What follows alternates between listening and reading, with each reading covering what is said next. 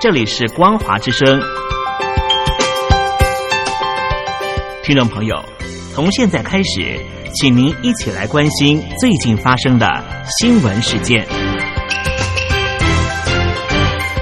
欢迎收听《光华随声听》。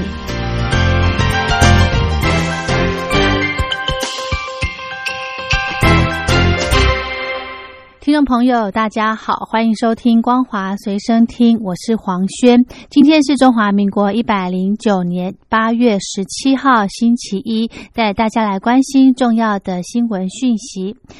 中国二零一九冠状病毒疾病近来陆续在各地出现短暂疫情，中共当局决定继续加强防控措施。武汉将保留抗疫初期新建的四间方舱医院到明年的三月份。另外，因为疫情关闭超过两个月的北京新发地市场铁路以南的区域，在十五号消毒以及改造之后重开。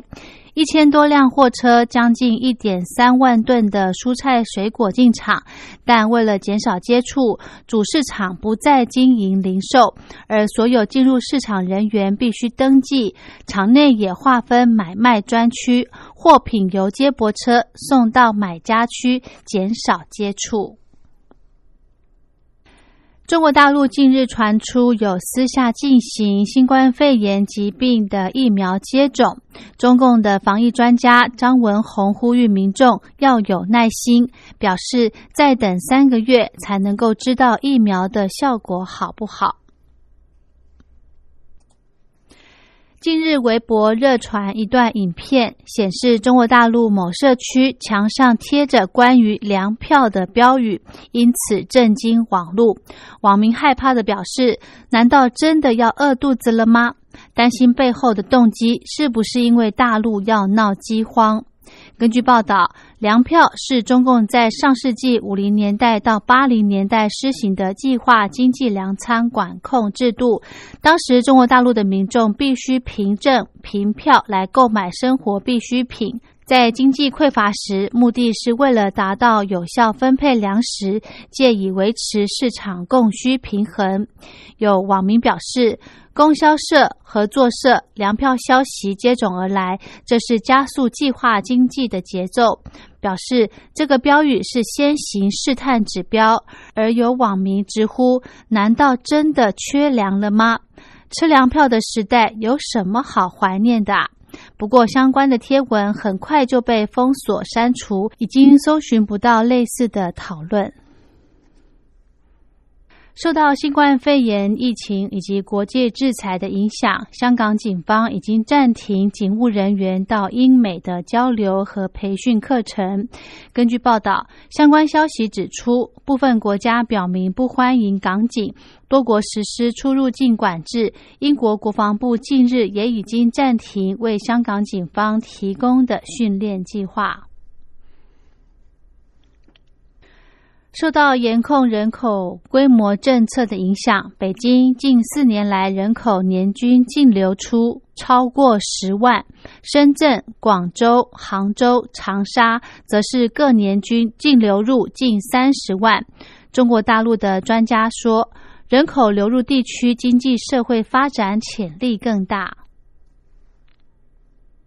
今年的北戴河休假特别长，习近平等政治局常委从八月一号隐身之后，除了中国全国人大委员长栗战书中途返回北京主持人大常委会议之外，其余人到十六号仍未现身。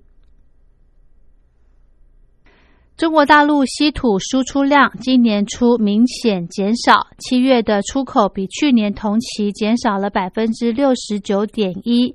由于美国稀土有八成仰赖中国大陆，这可能成为美中对抗的新导火线，或中国大陆对于川普近期打压中国企业的报复手段。经美国居间斡旋，以色列以及阿拉伯联合大公国在上个礼拜达成两国关系迈向正常化协议，震撼各方。阿拉伯国家一发愿意搁置巴勒斯坦争议以及与以色列发展关系，凸显中东情势已有质变。日本昨天新增了一千零二十例的新冠肺炎确诊病例，连续四天单日新增确诊超过千人。另外新增十一人死亡。对于疫情严峻的冲绳县，日本中央政府拟派护理师前往支援。澳洲国防部罕见的发出警告。指出有高度活跃的外国间谍密谋窃取军方机密。当地媒体引述不具名官员的谈话，指称相关间谍活动是来自中国大陆。最新的调查显示，有将近三分之二的美国成人不赞同联邦政府因应疫情的处理方式。同时，根据全美的民调。美国总统川普的支持度比笃定代表民主党竞选的拜登落后将近十个百分点。美国总统川普要求字节跳动必须在九十天内出售或者是分拆 TikTok 美国业务。日前也以行政命令将禁止美国企业以及 WeChat、腾讯往来。面对美方连续制裁，陆方形容有如一百二十年前的八国联军再现。美国总统川普有意删减邮政管理局资金，在野的民主党担心这会延误总统大选的邮寄投票运作，因此今天加大反制力道。众议院打算表决新法，数州也正考虑采取法律行动。新冠肺炎疫情冲击全球经济，新加坡以及马来西亚在今天启动互惠绿色通道以及周期性通勤安排模式，恢复必要的短期商务跨境往来以及工作，来推升经济动能。澳洲新冠肺炎疾病单日死亡人数今天创疫情爆发以来境内的新高纪录，重灾区维多利亚州新增确诊数量则维持稳定。西班牙近日出现新冠肺炎疫情复燃，引发各国新一波的旅游警示，夜总会等场所被指为元凶。而西班牙本周起将关闭这类场所，再次的冲击市值一千七百五十亿美元的观光业。意大利因为新冠肺炎疫情封城之后，最近同意让游轮恢复从意大利港口出航。首艘在地中海复航的游轮今天即将启程，船员和游客上船前先得接受体温的量测。以色列今天表示，从新冠肺炎疫情较轻的二十国返国的公民、居民以及外籍移工将不需要接受十四天的隔离，但是以色列将持续禁止一般的观光客入境。